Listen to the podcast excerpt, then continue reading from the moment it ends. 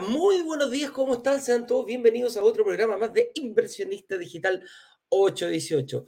Un abrazo grande a toda la gente que se está conectando, porque aquí nos juntamos, es un espacio para compartir, para mm, eh, debatir incluso, pero para aprender un poquito más de cómo es este tema de la inversión inmobiliaria. ¿Y a qué nos dedicamos? A invertir en departamentos y lograr que se paguen solos. Y ese lograr es muy importante porque eh, los departamentos no se pagan solos, las, las propiedades no se pagan solas. Eres tú el que tiene que saber qué variables mover para que eso suceda en el corto tiempo. Con eso dicho, em, les damos un más cordial bienvenida a todas las personas que se están conectando desde ya. Les cuento que hoy tengo dos invitados, tengo un testimonial de alguien que ya pasó por este proceso y también tengo la visita de, eh, de Claudio Sangüesa, que es el CEO de Saeta, que se dedica a la, al financiamiento y al refinanciamiento de créditos hipotecarios a través de mutuarias. Eh, con eso dicho, todos los días tenemos un tema y el tema del día de hoy dice, ¿se puede tener más de un crédito hipotecario al mismo tiempo? Para eso viene Saeta, para, para, para darnos esos tips de cómo poder conseguir un crédito al mismo tiempo. ¿Qué pasa si tengo uno en un banco y quiero pasarlo a mutuaria? ¿Se podrá? O yo quiero sacar en mutuaria. ¿Puedo sacar más de uno con una mutuaria?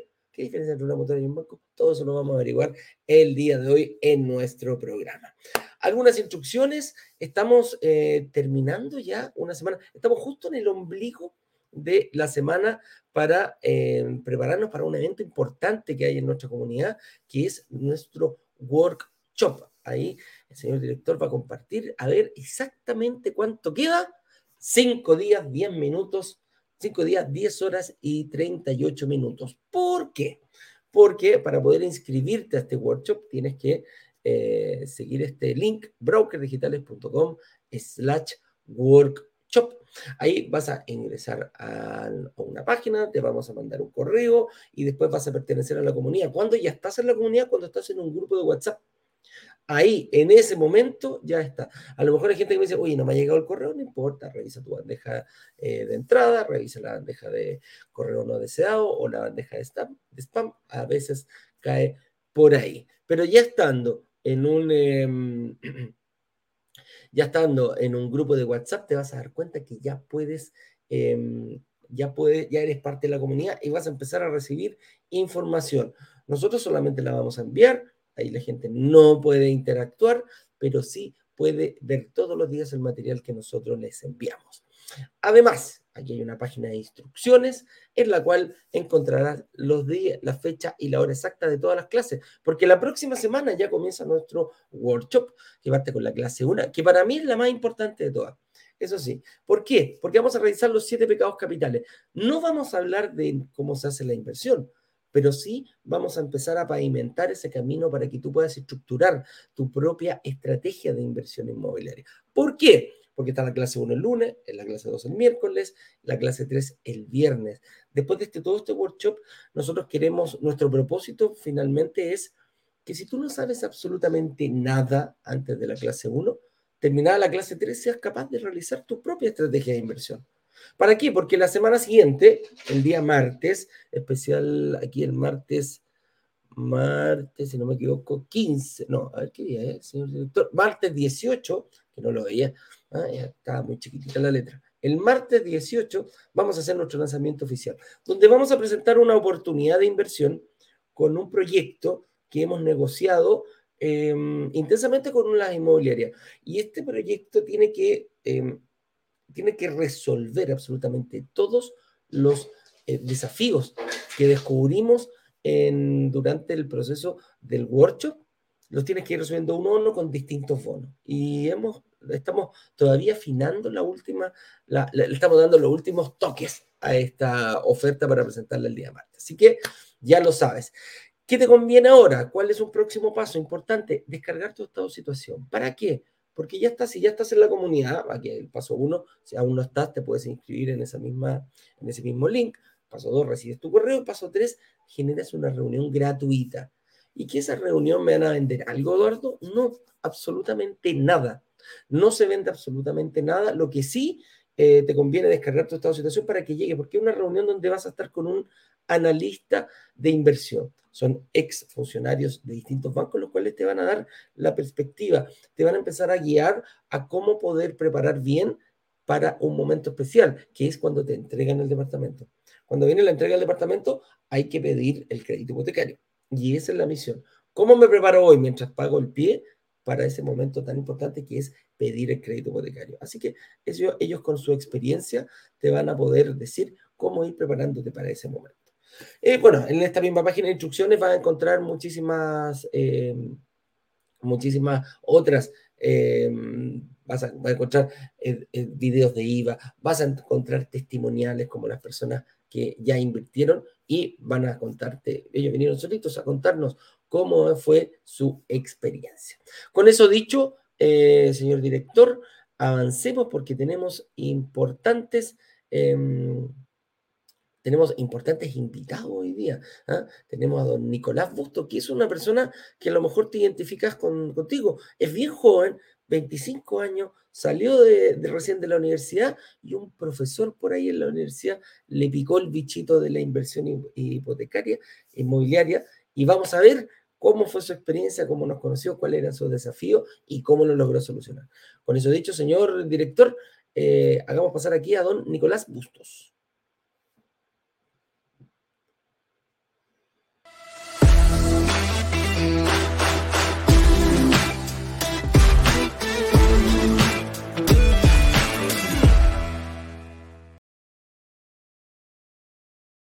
Nicolás, ¿cómo estás? Bienvenido. Hola, ¿qué tal, Eduardo? Yo muy bien. Un gusto tenerte por acá. Oye, Nicolás, Nicolás, ¿eh, ¿me escucháis bien al unísono? Sí, todo bien. Preséntate, porfa, para que la gente te conozca, para que sepa quién es Nicolás, quién está detrás de todo esto. Y, nada, pues para saber un poquito más de ti. Claro. Eh, bueno, yo soy Nicolás Bustos, vivo en Concepción actualmente. Eh, tengo 25 años, soy ingeniero civil en minas y este año, eh, bueno, el año pasado terminé mis estudios, este año eh, empecé a trabajar a principio de año y enseguida ya me motivé con, empezar a invertir. Oye, y jovencito, ah, saliste de la universidad, ¿cómo fue esa? Cuéntame un poquito más, em, cuéntame un poquito más cómo, cómo, cómo em, ¿Cómo partiste con esto? ¿Cómo, eh, quién, fue, ¿Quién fue ese profesor que te empezó a, hablar en la, en, eh, en, la universidad? Fíjate. Claro, sí, tenía eh, un profesor en la universidad que le, gustaba bastante el tema como de la inversión inmobiliaria. Entonces ahí no, también nos aprovechaba algunos tiempos para irnos contando más o menos qué era lo que, lo que hacía y que y al final ver que en realidad es posible. Oye, ¿y, qué, les decía? ¿Cómo, por, qué lo, ¿Por qué lo pescaste en el fondo? Porque muchas veces uno quizás puede no, no, no decir, bueno, no, no, esto no es para mí. ¿En qué momento te diste cuenta que querías seguir ese, camino? Eh, claro, o sea, de principio también a lo mejor no, lo veía tan, tan factible eh, por el tema de que, claro, yo me imaginaba que había que juntar un pie primero para empezar eh, entonces viendo como ya los videos de ustedes, como dándome cuenta que en realidad existía como un financiamiento en cuotas que no necesitaba tener ahorro. Yo empecé como de, teniendo cero pesos, empecé como desde cero, entonces no, sin ningún ahorro. Entonces, claro, viendo que era posible eso, eh, me, empecé a motivar bastante. Oye, y cuando, cuando, cuando nos conociste a través de alguna red social, empezaste a ver, me imagino, a consumir los videos y la, todas las acciones que nosotros hacemos. ¿Cuál creías tú que era tu, mayor desafío? ¿Cuál fue el, dijiste, a ver, yo para poder hacer esto, según lo que yo tengo pensado, esto sería mi principal problema? Eh, yo creo que el tema del desconocimiento del, negocio inmobiliario. Claro, porque yo no tenía como nada idea de este, de este mercado y finalmente lo que hacen ustedes como que son ustedes realmente los que buscan las mejores oportunidades, pues, entonces uno como se, se, desliga de esa parte y finalmente pone la, lo que es el capital solamente. Entonces, esas eran como mis principales aprensiones. Tampoco me, me llamaba especialmente la atención el, como el negocio inmobiliario por el tema de que pensaba que era como buscarse otro trabajo en el sentido de que tenía que estar buscando un arrendatario, tenía que estar eh, preocupado de, reajustar el arriendo cada cuantos meses, no sé, eh, preocupado de lo que está pasando en el departamento y ya también enterarme de que ustedes ya tienen beneficios, tienen como un arriendo garantizado, después existe como una empresa que gestiona eso y que me permite a mí como desligarme un poco del tema y, dejarlo como un, como un ingreso más pasivo. Eh, ese tipo de temas me, me, convencieron por, eh, por empezar a invertir en el sector inmobiliario. Oye, eh, Nico, y, me llama la atención también ese, mm, porque era, también puede tomarse como un problema, que lo, mencionaste recién, el tema del ahorro, porque me imagino que en tu casa te dijeron eh, toda la vida, ahorra, ahorra para comprar una propiedad. ¿Cómo, lo, cómo, cómo, cómo, cómo, y cómo hiciste eso para invertir? ¿Cómo, ¿En qué cambió? Eh, claro. Bueno, en ese sentido yo creo que no, no, alcancé a pasar por eso porque yo venía como bien, eh, bien partiendo de cero, así que eh, también yo soy bien de cuestionar todo, yo como que la, eh, busco como la información, no soy muy tirado a, a, escuchar lo primero que me dicen, yo todo tiene que ser con alguna base, si no, no, no, no me convence. Y en ese sentido, ustedes como que eh, en sus clases como que dan toda la, información, uno puede ir eh, viendo, puede em, ir haciendo los números también, entonces como que la, información que dan em, uno la puede procesar y puede entender como lo que están diciendo y darse cuenta que en realidad eh, es factible. Oye, mm, ¿y, qué te decía tu, gente cuando empezaste? ¿Lo, compartiste con alguien esta información de lo que estabas haciendo? ¿O todavía no sabe nadie? ¿Tu, familia, tu amigo? ¿Preguntaste sí, algo? No, ¿Sí? lo compartí a lo mejor cuando ya está un poquito avanzado, pero en realidad todo el tema fue como rápido. Y claro, la principal aprensión eran como la como el estado de actual hoy en día, como de las tasas eh, están como media altas, pero claro, yo haciendo los números todavía veo que, hay un, buen margen de ganancia, así que por ese lado me, estaba convenciendo. Me imagino, como ingeniero civil, ¿ah? algo tiene que entender. Algún Excel, me imagino, hiciste para, calcular la responsabilidad y todo, ¿no? Oye, ¿y, qué hacías tú? Porque pasa algo, pasa algo cuando uno empieza a invertir y el resto de la gente no lo sabe. Más de alguno nos dijo, oye, Nico, ojo, ojo, no es un buen momento, las tasas están altas, esta cuestión puede ser una estafa, como que te empiezan a traspasar sus propios medios, siendo que no conocen de lo que, de lo que, de lo que están, eh, a, lo que ellos se refieren, son sus propios medios que tienen en la cabeza. ¿Te pasó con alguien? Sí, sí, sí, sí me ha pasado. Pero ahí yo creo que, bueno, a lo mejor como, eh, como ingeniero tal vez, pero el principal consejo es ver solamente los números. Los, los números no mienten, entonces si uno puede tener su, su planilla, su Excel, yo creo que, claro, las tasas eran mucho mejores hace dos años, pero hace dos años ya no, no van a volver por lo menos en el corto plazo. Entonces, em, entre, em, entre más temprano uno entra a esto, mejor. Oye, Nico, ¿y, la, y, qué tenéis planificado para el futuro? ¿Cuál es este tema? Te vas a invertir en uno. A todo esto, ¿dónde invertiste? ¿En qué proyecto? En Martina. ¿En Santiago? Y tú venís de Conce, me dijiste. Sí. Claro, pues ahí está la diferencia. Con razón te interesaba tanto el tema del, de que el arriendo estuviera totalmente cubierto, ¿no? Claro. Claro, si puedo invertir en, cualquier parte, no tengo que estar eh, como cerca de, del departamento de inversión. ¿Te acordáis? Uno, de los errores de la clase 1 era precisamente ese, pues, no invertir cerca de donde estáis. Oye, ¿y para para futuro? ¿Para, para, dónde va Nicolás? ¿Cuántos departamentos quiere? ¿Va a ser este el único que va a invertir o queréis seguir eh, eh, echándole fichita a la inversión inmobiliaria? Claro, cuando se presente otra, otra oportunidad y bueno, tenga la, capacidad de pago, eh, sería súper bueno seguir con la estrategia de, de los ciclos. Claro. Así que esa es mi, meta por ahora, como seguir la estrategia de ciclo. Sí, ¿tenía algún número en la cabeza o no? Mm, no, no, no tengo un número pensado, pero claro, cuando yo creo que esa es la ventaja de partir como joven o partir antes que uno puede ir viendo en el camino y, hay mucho tiempo para, seguir esta estrategia. Claro, me imagino, los 85, 40 compadres, a ocho gallos va a cantar. Si yo hubiera sabido eso antes, eh, ocho gallos cantaría, ¿ah? no estaría partiendo recién más tarde. Se puede más tarde, pero recomendable lo más joven posible.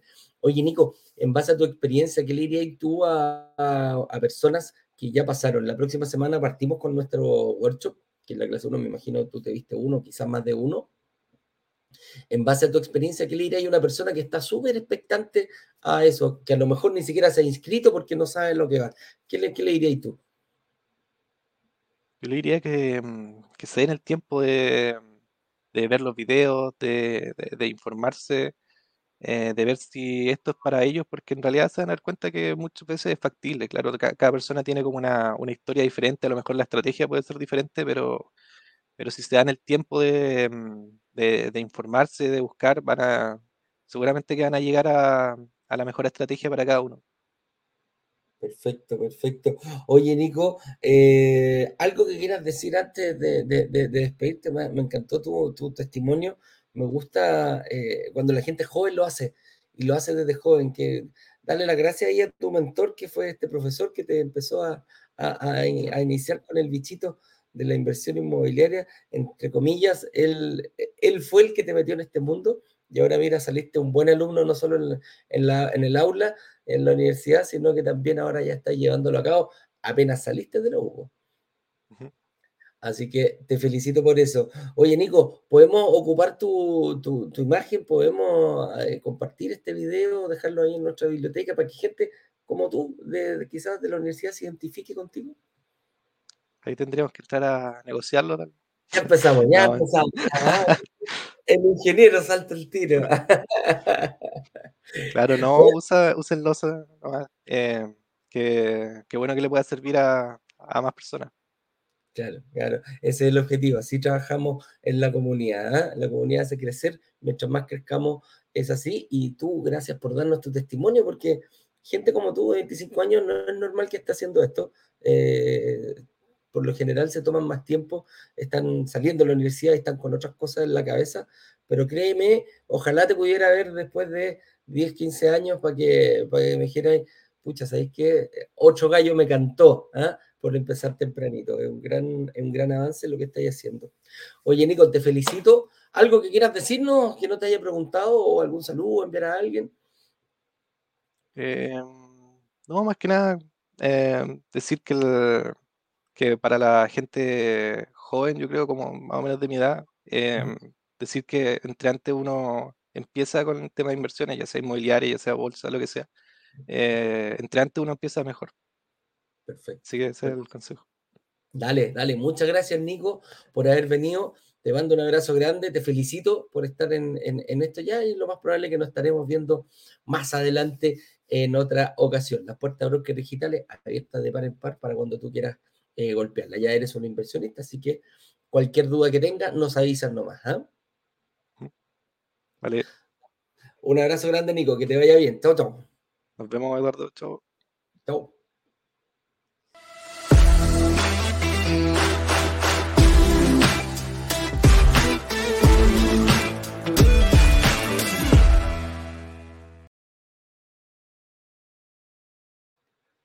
Ahí Ahí estamos.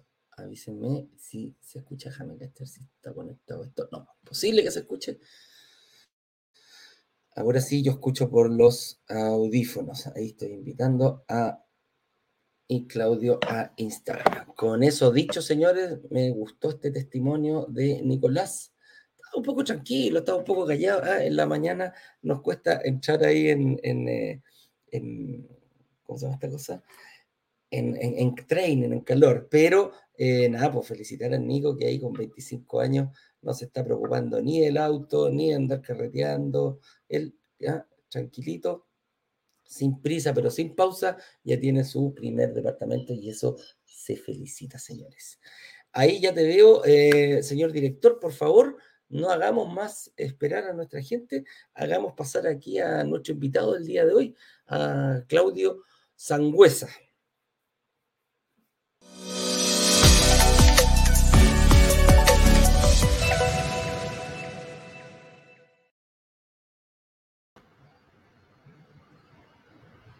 Ahora sí. Hola Claudio, ¿cómo estás?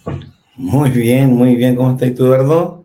Un gusto aquí, señor, verlo nuevamente ahí entre tanto corazón que lo veo. ¿ah? puros corazones por allá atrás. qué bonito, qué bonito, qué bonito. ¿ah? Calaveras también, y calaveras también. Calavera ah, mira, hay de todo, ¿ah? calavera y corazones. ¿ah? Todo se mezcla en esta vida. Ah, el amor y el odio, el amor y el odio. El amor y el odio. Así nos movemos siempre. Oye, bienvenido, para la gente que no te conoce. Eh, Claudio es el fundador, el CEO de Saeta Gestión Inmobiliaria, que es una empresa dedicada a la gestión de créditos hipotecarios a través de mutuarias. Hemos hecho muy buen match aquí con, con Broker Digital, uno de nuestros partners, el cual se dedica a, a ver tu situación financiera, tanto para reestructurarla como para dar créditos nuevos a las personas que recién están entrando. Así que, eh, Claudio, tenemos un tema re importante hoy día y eh, dice, ¿se puede tener más de un crédito hipotecario al mismo tiempo? Así que ese es nuestro, nuestro tema, nuestro tema del día de hoy. Y antes de empezar nosotros a analizar este, este tema, tenemos un video que nos dejó Ignacio Ignacio está full metido en, en, en, otro broker digital de Brasil y se nos topan los horarios. Así que de repente nos va a dejar estos videitos para dar su opinión, la hacemos partícipe de la, la hacemos partícipe del análisis que vamos a hacer y después seguimos nosotros, Claudio. Así que, señor director, cuando usted quiera, eh, ponga el video de Ignacio para ver qué opina del, de si se puede tener más de un crédito hipotecario al mismo tiempo. Hola, ¿cómo están? Soy Ignacio Corrales. Y respecto de mi opinión, si es que se puede o no se puede tener eh, más de un crédito hipotecario al mismo tiempo o si es que es posible hacer eh, multicrédito, la respuesta es que a las dos preguntas es sí, porque son dos cosas distintas. Tener más de un crédito hipotecario quiere decir de que yo puedo tener un crédito hipotecario para mi casa propia y un segundo crédito para mi casa en la playa, un tercer crédito para mi casa en el lago, un cuarto crédito para un departamento de inversión, un segundo departamento de inversión, un tercer departamento de inversión. ¿De qué va a depender de que yo pueda sacar más de un crédito hipotecario? De mi capacidad de demostrar que soy capaz de servir una deuda. En la medida que yo, sea capaz de demostrarle al banco que mis ingresos, mi deuda y mi patrimonio están equilibrados, yo voy a ser capaz de obtener nuevos créditos hipotecarios. Por supuesto que eh, en el ingreso, deuda y patrimonio hay dos elementos adicionales que tenemos que considerar. Uno están los cuantitativos, que dicen relación con cuánto yo gano, cuánto yo debo, cuánto patrimonio tiene, el cuánto, el valor cuantitativo. Luego está el cualitativo. Gano cuánto, pero hace cuánto tiempo, desde dónde, eh, fijo, variable, 100% variable. Y en la medida que yo voy obteniendo más créditos hipotecarios, si es que estos créditos hipotecarios yo los utilizo para invertir, quiere decir de que yo el ingreso que voy a recibir por arriendo va a mi matriz de ingresos. Sin embargo, es un componente variable y por lo tanto el ingreso, la matriz de ingresos se me va transformando a medida que yo me voy transformando en un inversionista inmobiliario más avesado, que voy teniendo más propiedades, en eh, un componente variable y eso me hace un poquito más riesgoso cada vez. Es por eso que a muchos inversionistas cuando le prestan los primeros dos propiedades, les prestan al 80%. Luego a la tercera, cuarta propiedad, ya el banco o la entidad financiera se pone un poco más exigente y le empieza a pedir el 70%. Ahora, esto es mucho más dramático cuando primero invertimos en la casa propia, porque la casa propia no tengo el ingreso de los arriendos, por lo tanto mi matriz de ingreso no tengo el componente de arriendo y tengo toda la deuda, todo el patrimonio aún no crece, quedo desequilibrado. La única forma de salir de ahí es reestructurándome financieramente, eso es sacando un crédito con una mutuaria para que desaparezca el sistema financiero eh, de la banca, es que saqué mi crédito hipotecario con la banca. Además, hay otras, por lo menos dos formas de salir de la deuda de la casa propia si es que ese fuese eventualmente tu gran problema hoy día. Em, es así, de alguna manera, que las entidades financieras logran prestarte para la casa en la playa, porque claro, después de un par de años, eh, 5, 10 o la mitad del crédito pagado, eventualmente el banco ahí se vuelve a prestar, porque claro, tus ingresos comenzaron a subir, tu deuda, tu deuda con el banco comenzó a disminuirse y el patrimonio de tu casa comenzó a aumentar. Si, esa es tu situación, llevas, sacaste crédito a 20 años, llevas 10 o 12 o 15 años pagando, te faltan 5 o 7 años para terminar de pagar el crédito, es probable que tengas un patrimonio acumulado ahí en tu casa propia que te pueda servir para invertir en otro tipo de proyectos, proyectos de inversión inmobiliaria o cumplir sueños como la casa en el lago, la casa en la playa y cosas por el estilo. Ahora, ten en consideración de que si haces ese camino o tomas ese camino, vas a volver nuevamente a quedar atrapado en esa deuda. Y la velocidad con la que vas a poder construir patrimonio es violentamente más lenta. Es decir, en vez de comprarte quizás o construir un patrimonio de 10 propiedades, 8 propiedades, eh, vas a, con suerte a alcanzar a comprarte 2 o 3 propiedades, que es la típica casa en donde vives, la casa en la playa y con suerte la casa en el lago. Y eso es cuando eres súper mega bacán y tus ingresos aumentan, eh, etcétera, etcétera, etcétera. En cambio, es mucho más sencillo cuando haces una estrategia de ciclo, que es básicamente cuando te compras una propiedad, eh, la arriendas, el arriendo se parte de tu matriz de ingresos, vuelves a quedar equilibrado, nuevamente vuelvo y repito, es porque los ingresos de los arriendos hacen parte de tu matriz de ingresos, claro, tienes la deuda, pero si el arriendo es igual o mayor, ojalá sea mayor un 30% del valor del dividendo, vas a ir recuperando tu capacidad de financiamiento, vas a poder demostrar nuevamente de que estás equilibrado. Si a eso le sumamos el hecho de que esos créditos hipotecarios de esos departamentos de inversión podrían estar eventualmente con mutuarias, vas a estar mucho más, va a ser, se hace mucho, pero mucho más sencillo sacar créditos hipotecarios. Inclusive podrías sacar créditos hipotecarios sin la necesidad de demostrar ese ingreso de arriendo. ¿ok? De ahí la importancia de invertir primero con mutuarias y después con bancos. Cuando tú agotas todas las instancias con mutuarias, puedes recién ahí ir con un banco. Inclusive podrías volver a las mismas mutuarias del inicio. Hay, no sé, 12 o 15 mutuarias en la plaza. Tú podrías volver a ellas, inclusive si es que así fuera necesario. Con eso dicho, eh, el multicrédito, en cambio, es cuando tú le pides dos créditos hipotecarios para dos propiedades diferentes a dos bancos diferentes. Es decir, al banco A le pides la propiedad A y al banco B la propiedad B. Eso se llama multicrédito, dos créditos al mismo tiempo a diferentes entidades financieras. Y la razón, o la única razón por la cual eso eh, eh, se, eh, tendrías que hacerlo o tendrías obligación de hacerlo es porque en una sola entidad financiera no te prestan para los dos departamentos. Conclusión o doble lectura o la lectura correcta de eso es que si no te prestan para dos departamentos en una sola entidad financiera es porque te estás sobreendeudando. Con eso dicho, dado que los arriendos son parte de tu matriz de ingresos, que te estás sobreendeudando, sí, pero por un corto periodo de tiempo hasta que recibe los ingresos de los departamentos.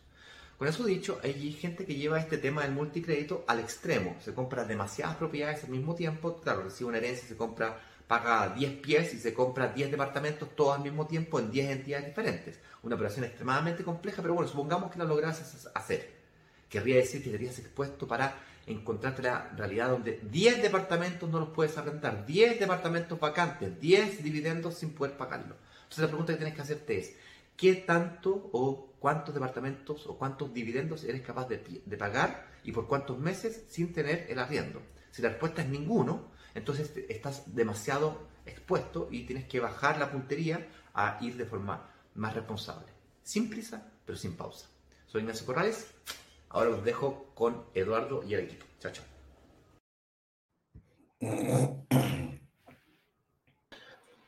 Ahí estaba la opinión de Ignacio bastante coincidente con lo que, con lo que, con lo que tenemos nosotros, pero vamos a ir analizando aquí eh, punto por punto. Eh, partamos, partamos. ¿ah? ¿Qué conocemos como, como, como, crédito hipotecario? un poquito para fintar las bases, Claudio, si tú nos podrías explicar en base a tu experiencia a nuestra gente, así rápidamente, qué es definitivamente un crédito hipotecario. A ver, bueno, primero que todo el crédito, el crédito hipotecario principalmente es, eh, como cualquier crédito, es traer plata, eh, adquirir un bien que no podemos, el crédito como tal, es que adquirir un bien que no podemos tenerlo ahora y tenemos que apalancar necesariamente con alguna institución financiera para poder adquirirlo, tenerlo en tiempo presente, pensando que en algún minuto, si, si tuviéramos que ahorrarlo, tendríamos que esperar no sé cuánto tiempo para atrás. Específicamente el crédito hipotecario es traer a tiempo presente una hipoteca. ¿Y qué es una hipoteca? Es una, una unidad, una propiedad, un, puede ser un terreno, puede ser, eh, puede ser un departamento, puede ser una casa, eh, puede ser lo que uno estime conveniente. y se llama hipotecario porque uno hipoteca la propiedad. Aquí se que para explicar a la gente qué es lo que cuando se hipoteca una propiedad, es que, por ejemplo, yo compro el departamento en Nueva 1, ponte tú, ya, y ese departamento el 305, yo soy dueño de esa propiedad, pero la, la institución financiera, puede ser la mutuaria o el banco que me preste este, este dinero, este saldo del 80%, el 70%, el 90%, etcétera, ellos, tú eres dueño de la propiedad, pero ellos tienen la hipoteca. Es como cuando tú compras un auto, es como cuando tú compras un auto con prenda entre comillas, la propiedad queda como prenda y pasa a ser 100% tuya cuando terminas de pagar, entre comillas, la última cuota. Técnicamente tú eres dueño de la propiedad, pero está, entre comillas, prendado y en el en ámbito de, de, las viviendas se llama hipotecado, ¿no es cierto? Se llama hipotecado para que eh, la, institución financiera obviamente va a soltar esta propiedad que tú tengas en la medida que este crédito esté completamente pagado, ¿ya? Eso principalmente cuando hacemos un crédito hipotecario, es prestar plata, en realidad en términos súper simples, prestar plata para comprar un, una, una, propiedad, ya que pocos somos los que, o sea, pocos son las personas, me incluyo dentro de ellas, de que, no sé, pues tenemos 100, 200, 300, los millones, que sea 50, 60, los millones eh, como para comprar algo cash. Eso principalmente como a grandes rasgos que podría ser un crédito hipotecario. Y aquí hacemos, nace rápidamente otra consulta que dice cuál es la diferencia con un crédito de consumo. Y el crédito de consumo principalmente es también, eh, como, como lo dijo Claudio, un crédito de consumo es traer plata del futuro al presente. ¿Para qué? Para lo que tú quieras, porque el de consumo, a diferencia del hipotecario que estás obligado a invertir o a comprar una propiedad, tiene que quedar prendada la, la, propiedad. El crédito consumo es de libre disposición. pues. A mí me prestan un crédito consumo para hacer lo que yo quiera, lo que se me ocurra. Puedo pedir un crédito consumo para comprar un auto, puedo pedir un crédito consumo para hacer una piscina, puedo pedir un crédito consumo. Mira, la verdad que tantos créditos hay como necesidades hay de cada persona. El banco no te pide, no te dice quién lo vas a invertir, solamente se fija un tiempo y una cuota y esa cuota tiene que ir cubriendo durante el periodo de tiempo acordado con él, con la persona que lo solicita. estas mismas entidades financieras dan estos créditos de consumo, los bancos lo hacen, a diferencia de una mutuaria, que una mutuaria no da crédito de consumo, pero sí da créditos hipotecarios. Y, también uno puede conseguir créditos de consumo en distintas entidades en el mercado.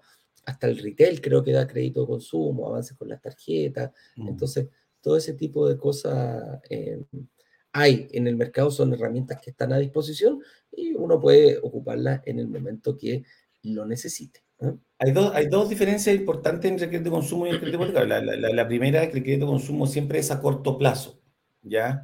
Es siempre a corto plazo.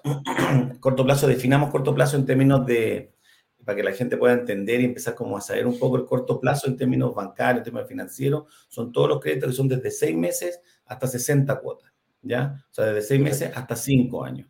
Yo tengo un crédito de 61 meses en adelante, hasta 5, 10, 15, 20, 25, 30 años, ya pasa a ser un crédito a largo plazo, que puede ser un crédito comercial, un crédito hipotecario, un crédito general, etc.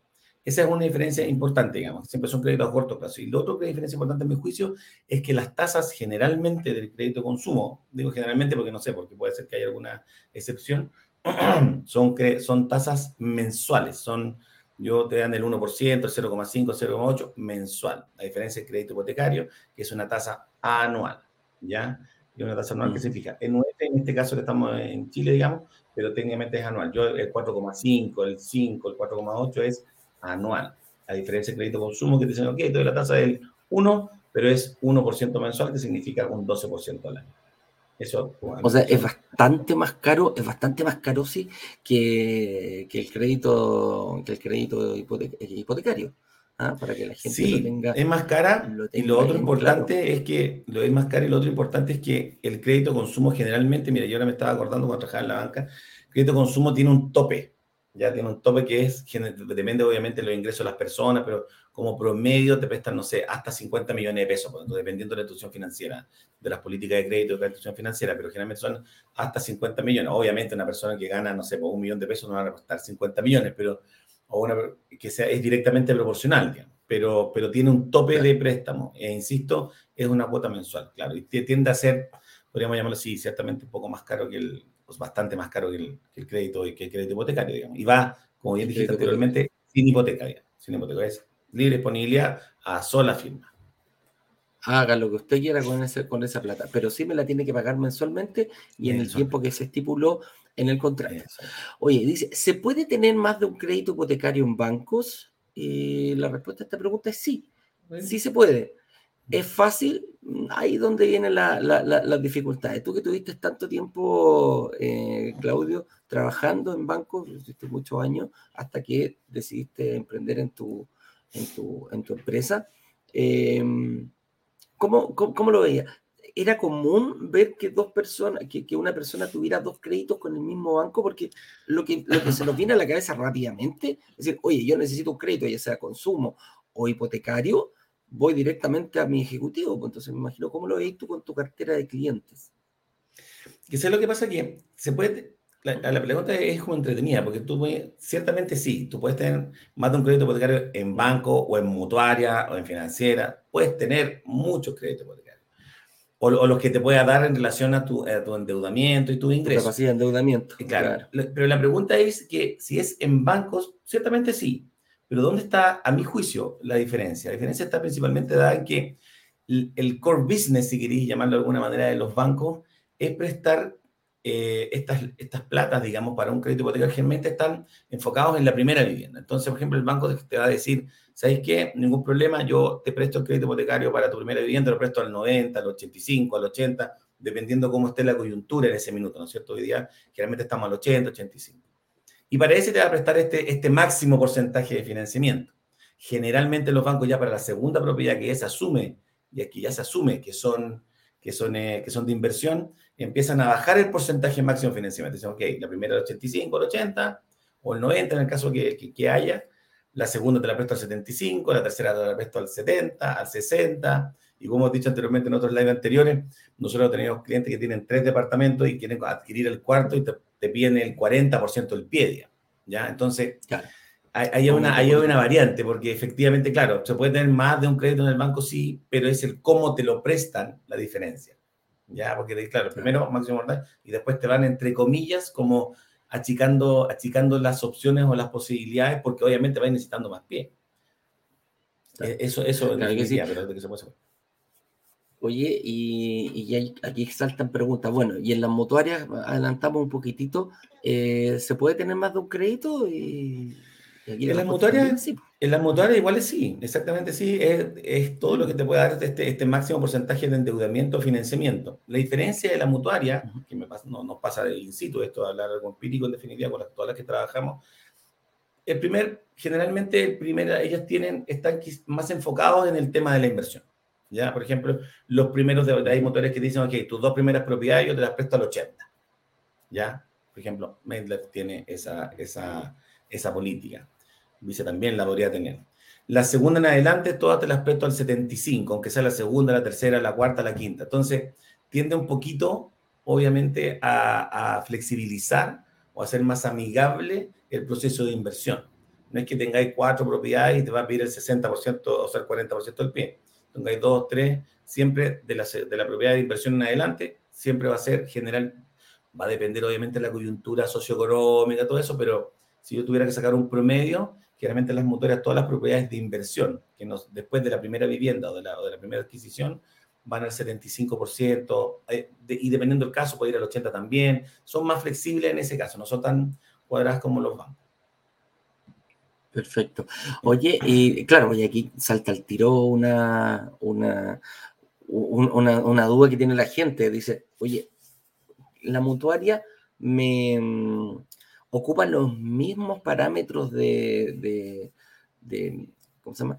De, ah, se me fue la palabra. De aprobación de riesgo. Cuando yo quiero calificar, claro, mm. los, mismos parámetros de riesgo me califican de las mismas políticas, o son parecidas o son muy distintas las de bancos comparado a las de mutuarias? Mira, si tuviera que hacer como un resumen, son, son, son parecidas. Hay algunas que tienen, o sea, a ver, partamos de la base que tanto las mutuarias como la, como la banca se rigen por la Comisión para el Mercado Financiero, al menos con la que trabajamos nosotros y, y, y, el pool de 16 que existen, digamos que están certificadas, entre comillas, por la Comisión. Entonces, partiendo de esa base, hay ciertos parámetros base, valga la redundancia, ¿no es cierto?, que tienen que, que, tienen, que, tienen que cumplirse. dicho eso, y después de esto, digamos, la diferencia entre la mutual y los bancos eh, en términos de políticas de riesgo son muy parecidas. Hay algunas, ponte tú, no sé, que, que, podría variar en cierto tipo de cosas, pero ponte tú, no sé, la carga financiera total, en, en, en ciertos ratios, ponte tú que, que la, que la, son, pequeños matices, ¿no? son pequeños matices. Hay un ratio que es muy importante, que es un poquito más técnico, pero, pero, pero son muy parecidos. Claro, aquí en el fondo no es decir porque hay mucha gente que piensa, bueno, si el banco no me da la mm. mutuaria, sigo, sí lo va a hacer. y eso la verdad que no es tan así, po. No, es tan así. Ah, la, la, la, la, mutuaria, la mutuaria tiene el mismo core, prestar dinero que se lo paguen. Ese es el objetivo de ellos, nada más. Y por eso las políticas de, de, de, riesgo son, son, son bien parecidas. Oye, y la pregunta al millón, que esta sí que se la debe estar haciendo bastantes personas las que están acá. Oye, qué entretenido tener más de un crédito, pero yo ya tengo mi casa propia, la tengo con un banco. ¿Hay alguna solución, Claudito, que le podamos dar a, estas personas eh, que, creen que, ojo, esa es una, esa es una, cuando, cuando yo me quiero autoeliminar de esto, esta es una excusa que ocupa mucha gente. Dice, no, no, no, no, yo ya tengo mi casa propia. Es más, fui al banco porque me quería comprar un departamento en la playa y me dijeron, váyase a terminar de pagar el crédito y de ahí si quiere vuelve porque no le voy a prestar ni un solo peso, dice el banco. ¿Cómo, cómo, ¿Qué puedo hacer en ese caso? No, acá 100% sí, y, y, es más, yo lo veo hasta una oportunidad. O sea, el ideal en un principio, a mi juicio, ya pues, hay personas que piensan distinto, pero a mi juicio es que ojalá las primeras propiedades que uno vaya teniendo, teniendo este concepto de inversión, sean a través de mutuaria, en definitiva, para que no te ocupe el cupo, valga la redundancia igual, ¿no es cierto? Y poder seguir invirtiendo. En el caso que tú ya tengas tu casa propia, ¿por qué te comento yo? Les comento que en definitiva es como una oportunidad, porque a ver, de que se puede traspasar a la mutuaria, ciertamente sí, o sea, como dije anteriormente, esto seguía, la, la, estructura base están guiadas por la Comisión para el Mercado Financiero y uno de, de, los productos de, de, esto es el refinanciamiento. O sea, así como refinancias tú entre bancos, también puedes refinanciar entre banco y mutuaria. Así que, check, 100% sí.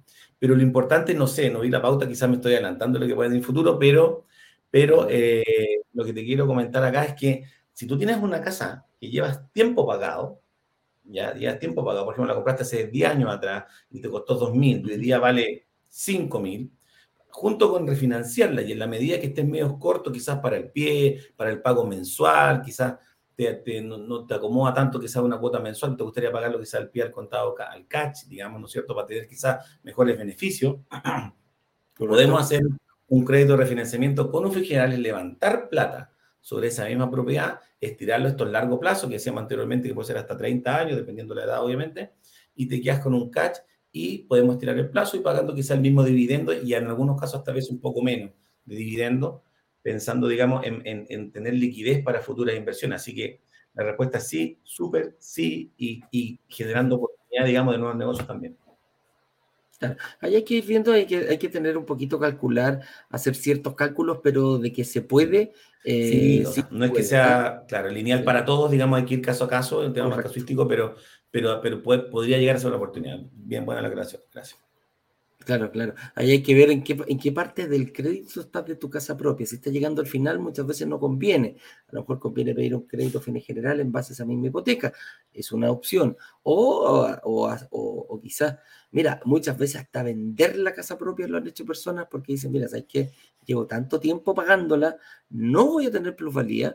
A lo mejor con esto puedo ir por otro lugar, arrendar e invertir. Mira, hay un montón, se te abre un montón de posibilidades cuando ya tuviste tu casa propia.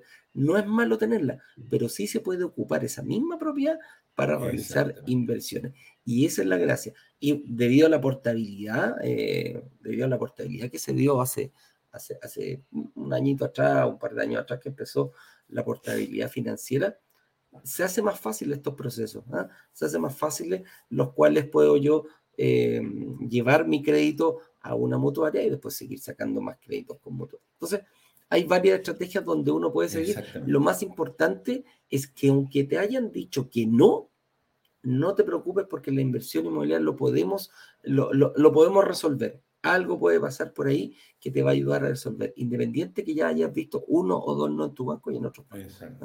Eso, eso es bien importante. Y aquí nos dicen, las mutuarias aprueban el mismo porcentaje de crédito que los bancos. Lo, lo, vimos un poquito en la pregunta anterior, pero, mm. pero es, eh, ¿es tan así, Claudio? Sí, como lo comentamos anteriormente, el primer, como dijimos anteriormente también, digamos, las mutuarias eh, están más enfocadas, a mi juicio, a, son más como transversales tanto para primeras viviendas como también para el porcentaje de inversión. Entonces, eh, el 75% es como un promedio más o menos cuando son propiedades de inversión, están más adeptas a financiar más propiedades al 80, otra un poquito más al 75, pero no he visto al menos, y te lo digo, este es un tema de, experiencia, no sé si era empírico, pero no he visto al menos que cuando postulamos, no sé, una tercera o cuarta propiedad, nos pidan el, 60, el 40% del pie, digamos. Lo, que sí lo he visto en la Se maneja más o menos en claro. Se maneja un promedio entre el 80 y el 75% para propiedades de inversión eh, viene sistemático. No, no, no, he visto que te pidan el 60% cuando tenéis tres propiedades, algo así. y aparte aquí eh, también lo podríamos llevar al, al, a, la, parte personal. ¿Cuánto es lo que aprueban las la, la, mutuarias y los bancos eh, llevándolo al, al, ámbito estándar? En el ámbito estándar, el porcentaje de yo de endeudamiento máximo que puedo tener esto, esto lo voy a decir estándar, puede variar con cada institución, mm, un par mm. de puntitos para arriba, un par de puntitos para abajo, mm, pero eh, por, por, lo general es el 40% de tu sueldo. ¿Qué quiere decir eso? Que si yo gano un millón de pesos líquidos eh, mensuales, eh, los bancos y las instituciones financieras me van a endeudar máximo 400, el 40%. Pero ese 40% hay que tener ojo, porque por lo general es un 15% para créditos de consumo y un 25% mm, para créditos hipotecarios. ¿Qué quiere decir eso? Ese 25% de un millón son 250 mil pesos. ¿Quiere decir que me van a prestar 250 mil pesos? No. La cuota mensual que no puede exceder de los 250 mm. mil pesos. Así como en un crédito consumo, la cuota mensual no puede exceder de 150 mil pesos. Eso lo sumamos y eso es el estándar, ¿ya? Ese es el porcentaje de endeudamiento que yo puedo tener como, como persona. ¿ya? Aquí es donde podemos movernos y quizás, no sé, pues agarramos si está publicado en un banco, el banco lo va a decir, va a decir todo lo que yo tenga, agarro ese crédito, lo meto en una mutuaria y quizás puedo ir por otra mutuaria, ¿ya? Para sacar otro crédito hipotecario. Mira, hay un montón de cosas. Estoy diciendo un ejemplo eh, solamente de un millón de pesos. Mientras más gano, ese, ese monto va aumentando. Entonces, ahí es donde viene las distintas estrategias y la capacidad de cintura que tenga cada persona. ¿ah? Así está el, ah, por, ahí va. Así que...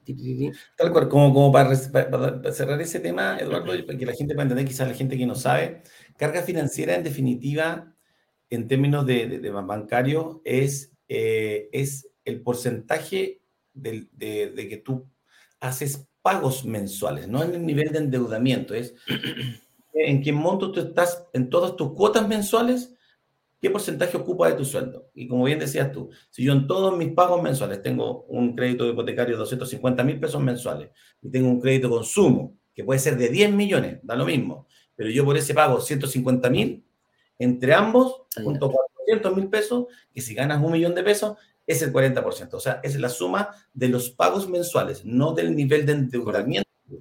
Claro, del monto. Claro, no el mensual que tú pagas, exacto. Oye, me salta una duda. Yo tengo un crédito por 200 mil pesos y gano el mismo millón de pesos. ¿ah? Pero no sé, pues, no, y quiero pedir un crédito y me dijeron que era el 40%, entonces, ¿puedo obtener, si yo le quito, en vez del 15% en crédito de consumo, me, me otorgaron un 20% de mi sueldo? ¿Se modifica ese 40, sube a 45 o baja la capacidad crediticia. El tema de que, el tema de, ese, y como bien dijiste tú anteriormente, Eduardo, el tema ese de, que sea el 40% de carga total, estamos hablando, como bien dices tú, que se suma la carga hipotecaria, la carga de, la carga de los pagos mensuales, hablemos así para que la gente entienda, los pagos mensuales a largo plazo, que son estos hipotecarios que hablamos recién, más los pagos mensuales de corto plazo, que sea el 40% es, es dinámico, va a variar, hoy día estamos al 40, ponte tú, anteriormente, cuando estuvimos mucho más contraídos con todo el tema, de, ya cuando la inflación estaba como en el pique, estaba la escoba, digamos, había mutuarias o instituciones financieras que decían, ¿sabes que yo hoy día te estoy aguantando la carga máxima al 35? ¿cachai? Te pueden bajar. Hay veces anterior a la pandemia o anterior a este tema de la inflación, nosotros teníamos cargas financieras de las mutuarias, al menos yo había haciendo un análisis en los bancos también, que podían llegar hasta el 45% de carga total, otras veces al 50%, ¿ya? A lo que quiero llegar yo con esto, que dependiendo de la coyuntura socioeconómica que puede existir en, el minuto, esto puede ir variando. Lo que no, cuando me fijo el piso, que sea el 40%, tenemos que guiarnos que el 25% máximo es hipotecario y el 15% máximo es el, en términos de corto plazo. Eso cuando tienes una propiedad, no meternos cuando son dos que pueda montar un poquito, ¿ya? Pero, pero técnicamente para que la gente tenga como esta estructura es así. Si tengo el 40, si, lo importante sería para el cliente preguntarle, en el caso que ya se empiezan a manejar este tema, decir, a ver, oye Claudio, ¿cuánto es el porcentaje máximo de aguanta carga total? 40, 25, 15. Si de repente me dicen, subió el 50% de carga total, ahí el 25% del hipotecario no, sí, no aumenta, porque eso es lo que nos estipula la Comisión para el Mercado Financiero. 25. Aumenta lo que te puede endeudar en consumo. ¿Ya? O sea, podría yo aumentarme en 25% de consumo. Pero el 25 total, el 25 de, la carga financiera hipotecaria, está normada. Es una, es una norma. Correcto. Impecable. Oye, ¿qué tasas de interés están manejando las mutuales actualmente? Hay un mito urbano, un mito urbano, suena, suena. Hay un mito que, que, que, da vuelta y que dicen, mira, las mutuarias son más caros. ¿ah? No, Eduardo, Eduardo. Incluso con la, Eduardo, uno, dos, tres, probando, Eduardo, tu micrófono murió, tienes que entrar y salir. Para variar, para variar. Bueno, yo sigo un poquito como para comentarles un poco el tema de las tasas de interés de las mutuarias. Perdón. A ver, las mutuarias hoy en día están con tasas manejando, estamos, estamos alrededor de entre el 4.8 y el 5.1 más o menos. Ya esto cuando son financiamientos de crédito hipotecario. Más o menos estamos dentro de ese ámbito. Eh, cuando son créditos generalmente de menos de 2.000 UF, son un poquitín más caras, digamos, que estamos, estamos dentro entre el 5 y el 5.2, ya cuando son créditos, pero esto no es, esto no es eh, norma, no es ley, digamos, eso depende también de cada institución financiera y de cada política de riesgo de cada una. Hay algunas que mantienen las tasas transversales, que puede ser una tasa de, pues no sé, puedes comprar una propiedad de 1.500 UF y mantiene la misma tasa que puede ser una propiedad de 4.000, digamos. Pero eso tenemos que verlo, verlo en definitiva eh, caso a caso. Hola Eduardo, buenas tardes, bienvenido. Ah. Muchas gracias, ¿ah? gracias por invitarme a este programa. ¿Ah? Oye, no, está bien, está bien. Oh, pero es, por, ahí quería manejar eso, eh, eh, Claudio. Las tasas que se están manejando hoy día yo las he visto, cuando partieron las motores era verdad, estaban muy, muy, muy dispares comparadas con los bancos, estaban muy arriba. Con este tema de la portabilidad financiera, yo creo que se han ido emparejando y hoy en día vemos bastante paridad entre las tasas que tienen los bancos, quizás un puntito arriba, medio puntito arriba, una cosa por el estilo, algunas décimas más arriba, las la mutuarias, pero por lo general están bastante parecidas a lo que son, a lo que son los bancos. Totalmente contrario cuando partieron estas mutuarias. ¿ah? Mm, mm. Es que lo que pasa es que, a ver, la diferencia, cuantitativamente hablando, que tenemos entre la banca y la mutuaria, eh, generalmente es un 0,3, más o menos 0,03 entre un 0,2 y un 0,4 más o menos de diferencia de tasa que tiene el banco que tiene la mutuaria. Por ejemplo, el banco tiene el 4,5, generalmente la mutuaria está el 4,8, 4,9. Ya por ahí, generalmente eso es lo que, eso, digamos, no es norma, no, es, no, está estrictamente dictado, pero se mueve más o menos por ahí. Pero la diferencia está en el CAE, ¿ya? Porque ¿qué es lo que pasa? Que, como bien, no sé si la gente que no ha visto otros live o la gente que no es que está ingresando, las mutuarias generan sus lucas o financian esto a través de compañías de seguro y compañías de seguro que principalmente están asociados a las rentas vitalicias. Entonces, ¿qué es lo que pasa? Que esta, al ser compañías de seguro, las que financian estos créditos hipotecarios, los seguros que están asociados al crédito hipotecario, que son seguros de, eh, de incendio y sismo, como las mismas compañías de seguros son las que los entregan, digamos, nos paseamos, entre comillas, este como corredor de seguro que tiene la banca, que se pega ahí una tajadita, digamos, por cada, se pega una tajadita por cada crédito de consumo que tiene el banco. Entonces, ¿qué es lo que pasa? Que en última línea, digamos, si yo tengo la tasa, su tasa, el banco tiene la tasa 4.5 y yo el 4.9, lo más probable es que quedemos muy parecido con una diferencia en lucas, no sé, de mil pesos para arriba, dos mil pesos para abajo, más o menos por ahí, en, en, el dividendo final, que técnicamente es lo que, no, es lo que importa. ¿ya? Entonces, si bien es cierto, tenemos la tasa un poquito más alta, ¿ya? El dividendo final, el CAE, que nosotros es más bajo porque los seguros tienden a ser un poco más bajos, tendemos a netear en, el, en, la última línea, en el dividendo final en el que uno paga mensualmente. Y que ahí, pues, ahí tenemos un grado de, eh, nos, hacemos más competitivos. Correcto, ahí donde, donde se busca eh, ¿cómo se llama? Las mismas entidades buscan el hecho de estar competitivos, no quedar fuera de mercado, que eso es re importante. Oye, vamos a la última pregunta porque hay varias preguntas de nuestra, de nuestra gente que vamos a pasar en cinco minutitos más. Eh, terminamos esta pregunta y vamos a la pregunta de, nuestro, eh, de, nuestra, de nuestro público. Dice, ¿hay un límite de créditos hipotecarios que pueda tener con mutuarias? O sea, si yo me presento a una mutuaria, me van a decir, oye, ¿sabe que usted con mutuaria puede sacar uno solo o dos? ¿Es eso real, Claudio? A ver, yo creo que partir de la base que, eh, está buena la pregunta, pero yo creo partir de la base que, y lo que hemos hablado siempre Eduardo en los lives, nosotros en las comparaciones internas, tenemos que hay que ser en este tipo de cosas ambiciosamente responsables, digamos. O sea, partiendo de esa base, no es que nosotros nunca hemos, hemos como propuesto el multicrédito, hacer 5, 10, 15 propiedades al mismo tiempo, la verdad que no. Hay que ser responsable en esa cosa, por eso es súper importante una buena asesoría. Dicho eso, dicho eso, el límite el límite está principalmente dado por los ingresos que tú tengas, por esta misma carga financiera que estamos hablando anteriormente, también por, por este nivel de endeudamiento. Entonces tenemos que verlo caso a caso. O sea, si tú divides, tu renta te da para comprar dos departamentos, tres departamentos, cuatro departamentos, se puede, no hay, no hay un tope. Nadie te va a decir, no, o sea, que mientras nos den los ratios, no hay ningún problema. El otro punto aparte es que también, punto me refiero a considerar, es que entre las mutuarias no conversan digamos, y como esta información no se muestra en el sistema financiero, podemos generar un crédito quizá en una mutuaria, al tiempo después, insisto, siendo muy responsable con, los, con los pagos, con los ingresos, etcétera, etcétera, etcétera, ver, poder verlo en otra mutuaria y así, no, así nos podemos ir bien. Principalmente eso, pero quiero ser categórico en, que, en el tema de, ser responsable en términos de la inversión, digo, ya para que de repente algún minuto no mastiquemos más de lo que podemos tragar. Correcto. Entonces aquí ya pasamos a, hacer un pequeño resumen. Dice, ¿se puede tener más de un crédito hipotecario al mismo tiempo? Sí. ¿Con más de una institución financiera? Sí. ¿Puede ser con bancos? Mm, está más difícil porque el banco siempre va a publicar todo lo que tú haces. Cuando hablo de todo, es todo, ¿ah? absolutamente todo lo que tú haces, cuánto tienes ocupado en línea de crédito, cuánto la tienes aprobada, si tienes tarjeta de crédito, crédito de consumo, crédito hipotecario. ¿Lo podemos hacer con mutuarias? Mira, mientras se pueda hacer, y, eso bien claro, siempre hay rumores que dicen, no, que se va a acabar, que las mutuarias las van a obligar a, que, a que publiquen y que igual que el banco. Mira, mientras se pueda, hay que ocuparlo con, con con responsabilidad. ¿ah? No hay que irse, no, hay que tratar de hacer 3, 4, 5, porque el, el mío quizás puedas obtener esos créditos. Pero ¿qué pasa si tienes la vacancia? ¿Qué pasa si ocurre? ¿Eres capaz de sostener con tu propio sueldo 3, 4, 5 créditos hipotecarios en caso de que por algún motivo no se te arrienden los departamentos? Esa es la pregunta del millón. Entonces, eh, ¿se puede tener más de un crédito? Sí. ¿Puedo cambiarme de, mi crédito a la casa propia hacia una mutuaria?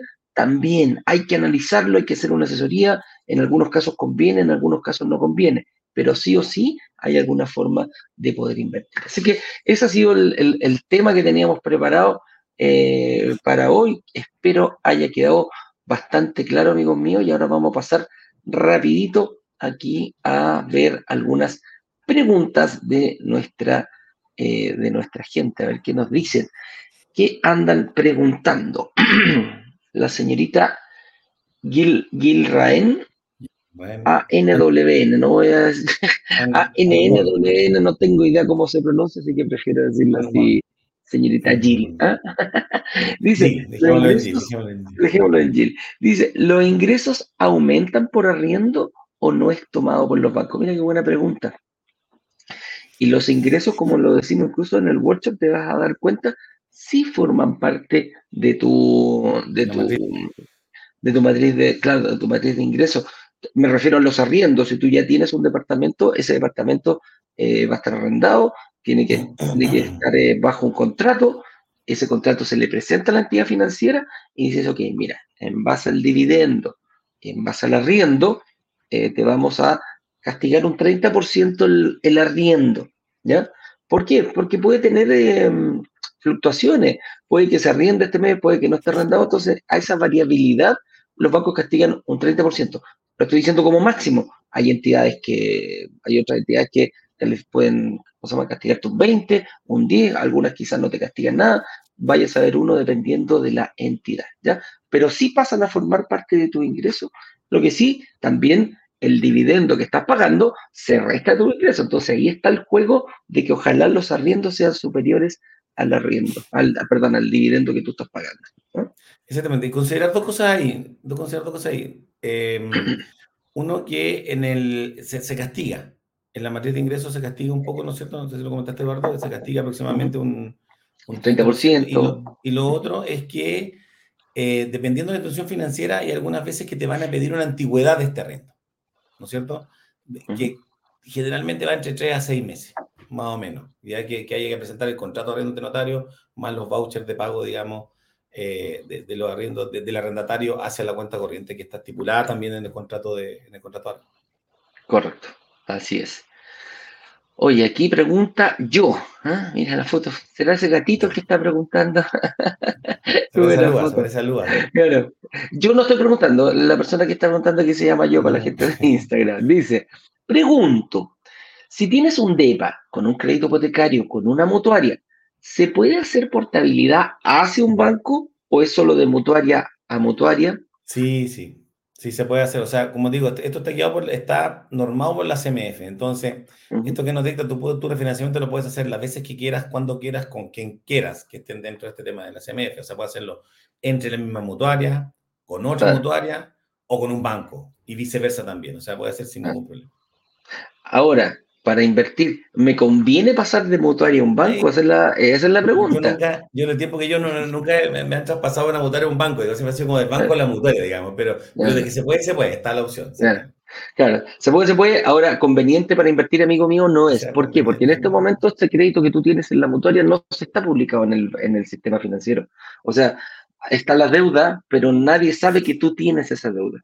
Si la traspasas a un banco, el banco cuando tome ese crédito lo publica y dice, mire, desde hoy día yo tiene este crédito y todas las entidades financieras, tanto bancos como motores, vas a saber que tú estás en deuda. Es por eso que el ejercicio es al revés. Pero de que se puede, se puede, amigo. Sí.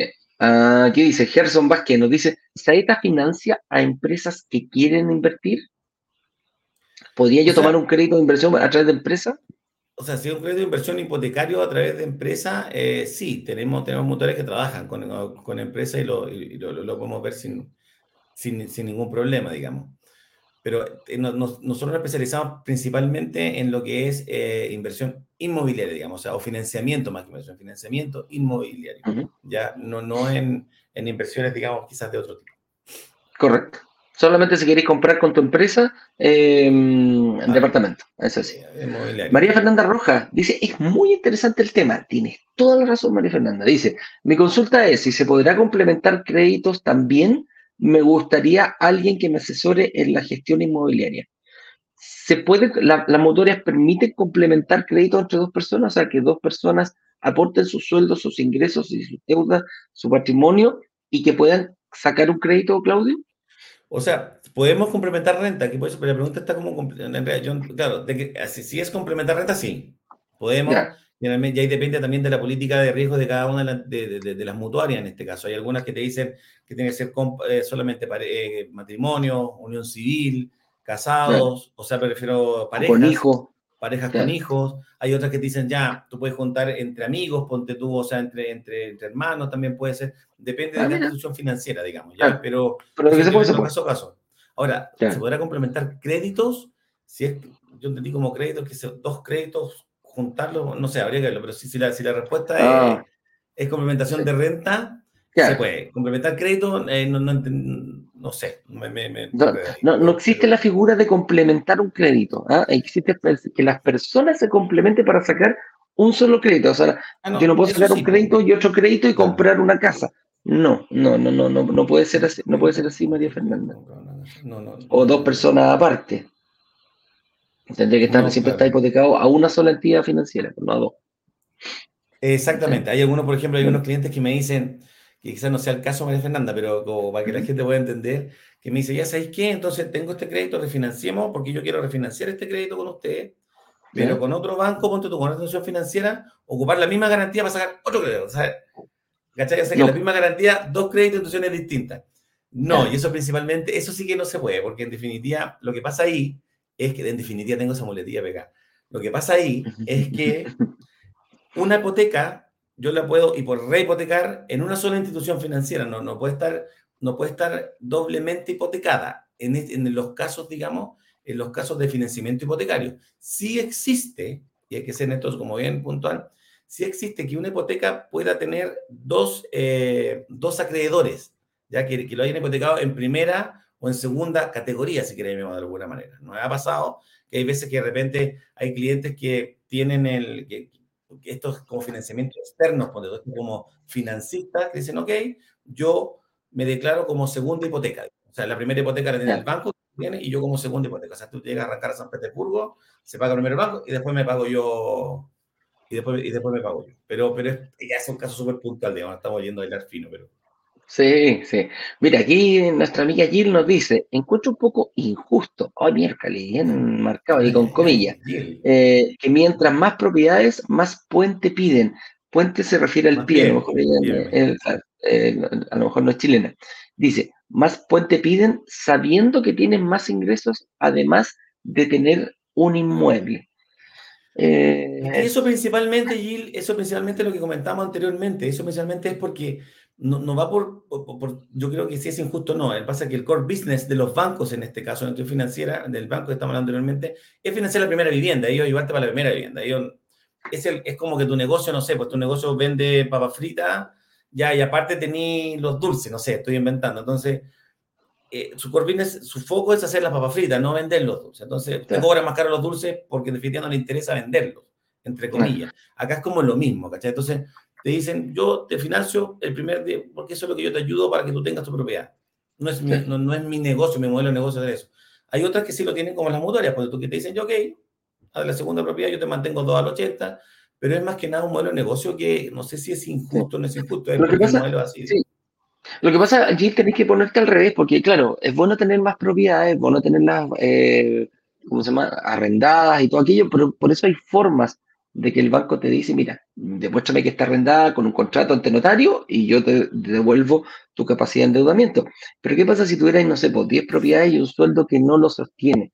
El banco quiere decir, ¿qué pasa si, si no sé, pues, está endeudada en 2 millones de pesos y ella gana un millón de pesos? ¿Qué pasa si no lo puede arrendar ninguna de ellas?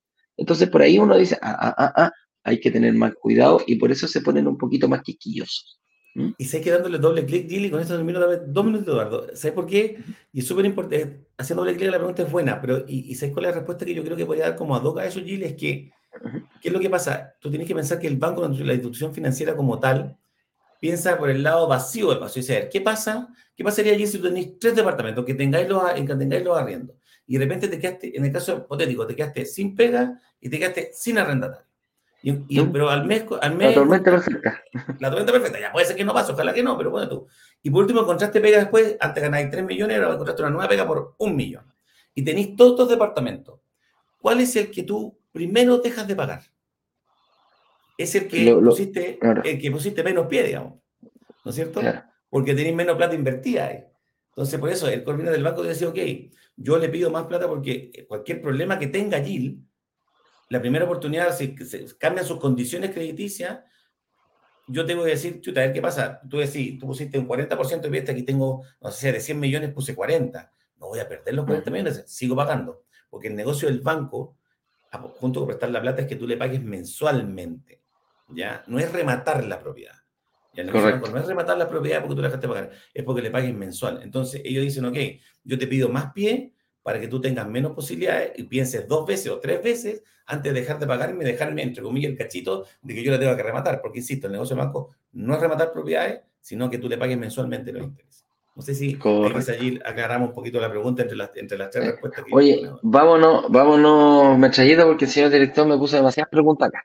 Ya, dice John Pino, hola, ¿cómo pedir una reunión con Saeta? Estoy justo en ese, en lo que están hablando, de tener una casa con el banco y llevo 10 y llevo 10 años pagándola. Eh, esta casa eh, la tengo arrendada y quiero seguir invirtiendo en DEVA.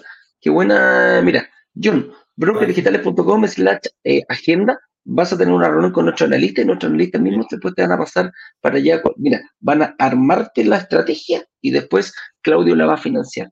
Ese, así es como bueno porque cuando, cuando tengan reunión con los analistas, ellos te van a decir, ok, tenemos este pool de propiedades que yo te lo entregamos, no sé, pues en un año más, en dos años más, y de ahí pasamos para acá, hacemos este refinanciamiento para que quede bien vestido, como dice Eduardo, como novio, digamos, para, para la próxima inversión en dos años más.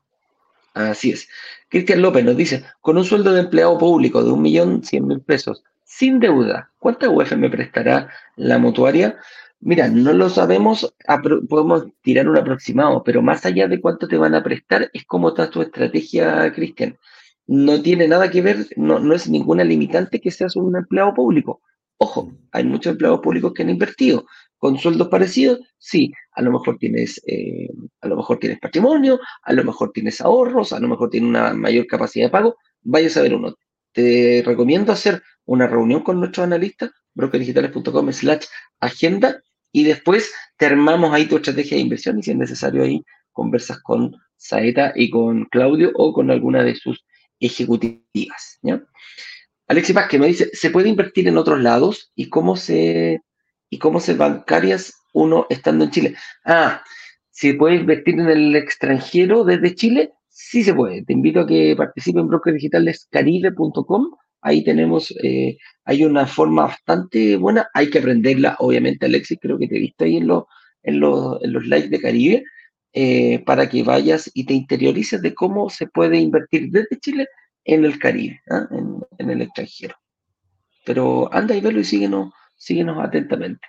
Dice Fernando Herrera, buenos días, tengo mi casa pagada, tengo promesado un departamento, lo sacaré por mutuaria. Perfecto, buena estrategia. Tengo en visto otro departamento. ¿Este me conviene por mutuaria igual, el segundo? Yo, creo que sí. Sí, ciertamente. Y yo creo que sí, o sea, totalmente. Pero hay una estrategia ahí. Ojo, si ya tenéis tu casa pagada, yo esa casa le sacaría rápidamente un, eh, un, fines generales para empezar a poder invertir y tener mayor pie. Acomoda capital. Claro, tener una casa, mm. mira, tener una casa pagada y no hipotecada, estás perdiendo plata, amigo mío. Tenía un capital estancado ahí, que eh, es orgullo, sí, orgullo tener mi casa con propia pagada, pero es un capital que lo tenía ahí parado. Podía agarrar hasta un 70, 75% del valor de la casa comercial que te lo pasen en crédito y empezar a pagar pie y apalancarte de, de otra misma forma. Y eso mismo, mm. tremendo, pero tremendo, tremendo, tremendo, tremendo. Está súper bien proyectado. Yo agendaría ahí una reunión con los mm. analistas también, eh, mi estimado Fernando. Hay acto potencial ahí.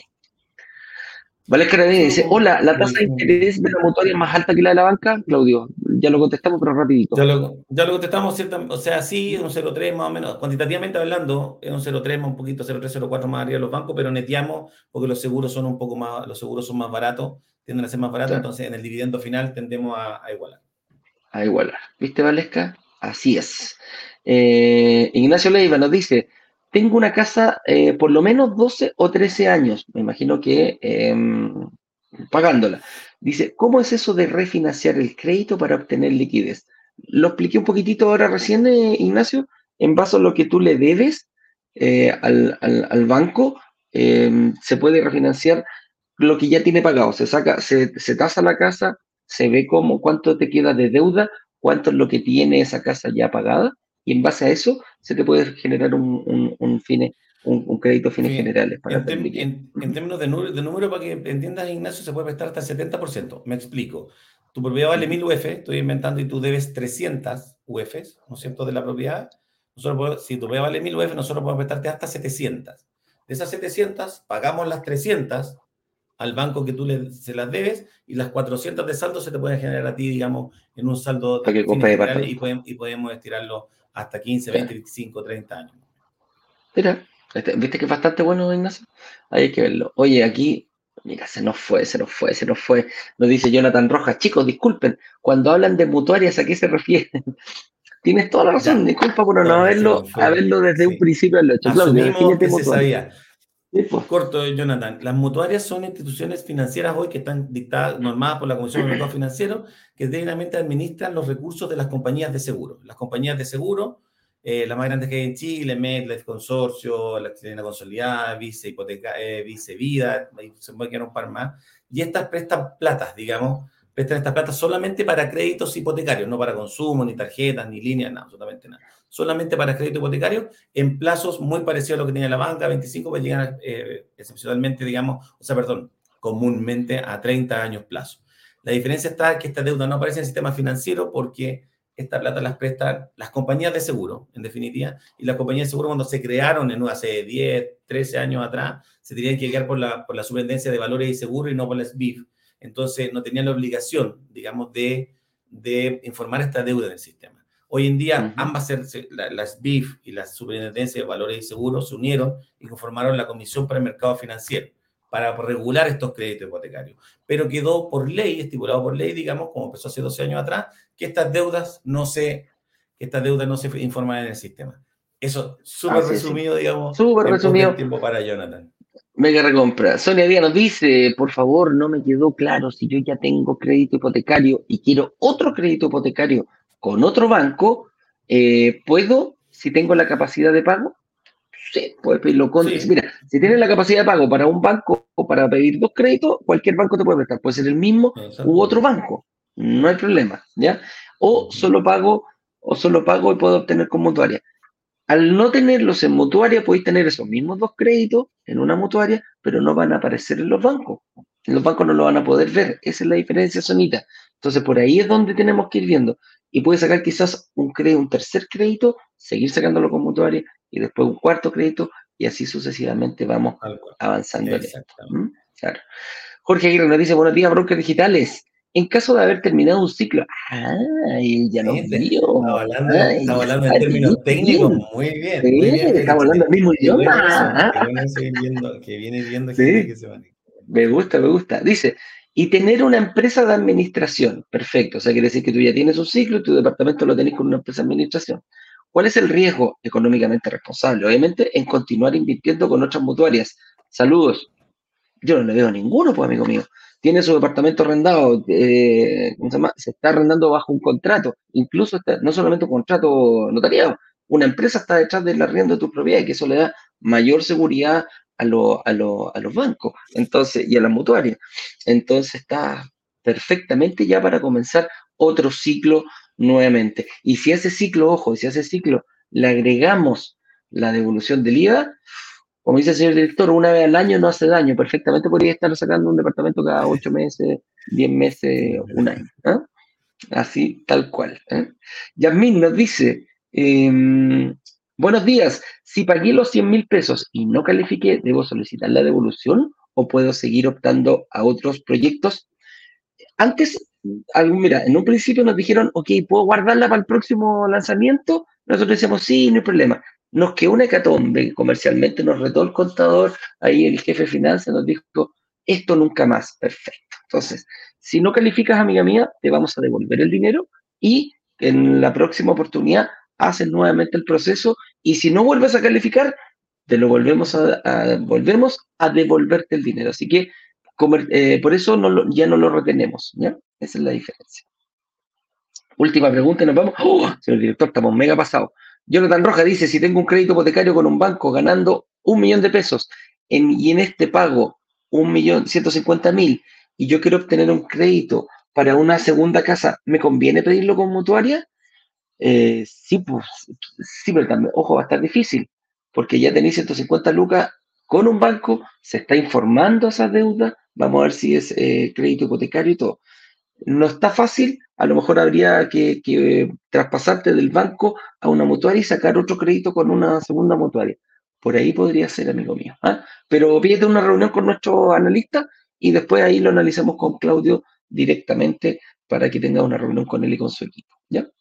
Oye, llegamos al final. afortunadamente, señor director, ya terminamos. Disculpen la gente de Instagram, pero eh, tratamos de contestar todas las preguntas. Claudio, muchas gracias por venir. Em, como siempre, eh, buenos datos, buenos datos nos entrega. Para el resto de las personas, me despido. Mañana a las 8.18 nuevamente, brokerdigitales.com slash workshop. Aprovechen de inscribirse, mándenle ese link a quien ustedes quieran. Y eh, con eso dicho, nos vemos eh, mañana. Un abrazo grande, que estén bien, cuídense. Chau, chau, chau, chau. Chau, chau, chau. Gracias por todo. Cuídense.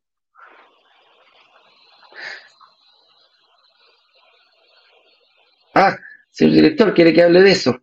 Eh, ya, la página bienvenida, recuerden inscribirse. ¿ah? Cinco días, nueve horas nos quedan para, eh, para, despedir, para comenzar nuestro workshop. ¿Dónde me puedo inscribir? brokerdigitales.com slash workshop y ahí tienen la clase. En cinco días y nueve días más, quiere decir el día, el próximo lunes 10 a las eh, 7 de la tarde, comenzamos un nuevo workshop en Brokers Digitales. Un abrazo grande y nos vemos prontamente. Chau, chau.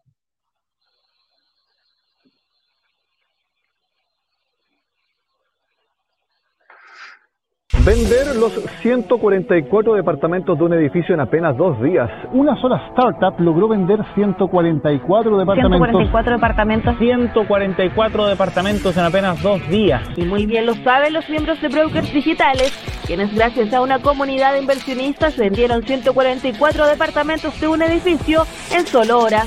La comunidad tiene el poder de negociación, igual que un gran fondo de inversiones que es capaz de comprar y negociar consecuentemente un edificio completo.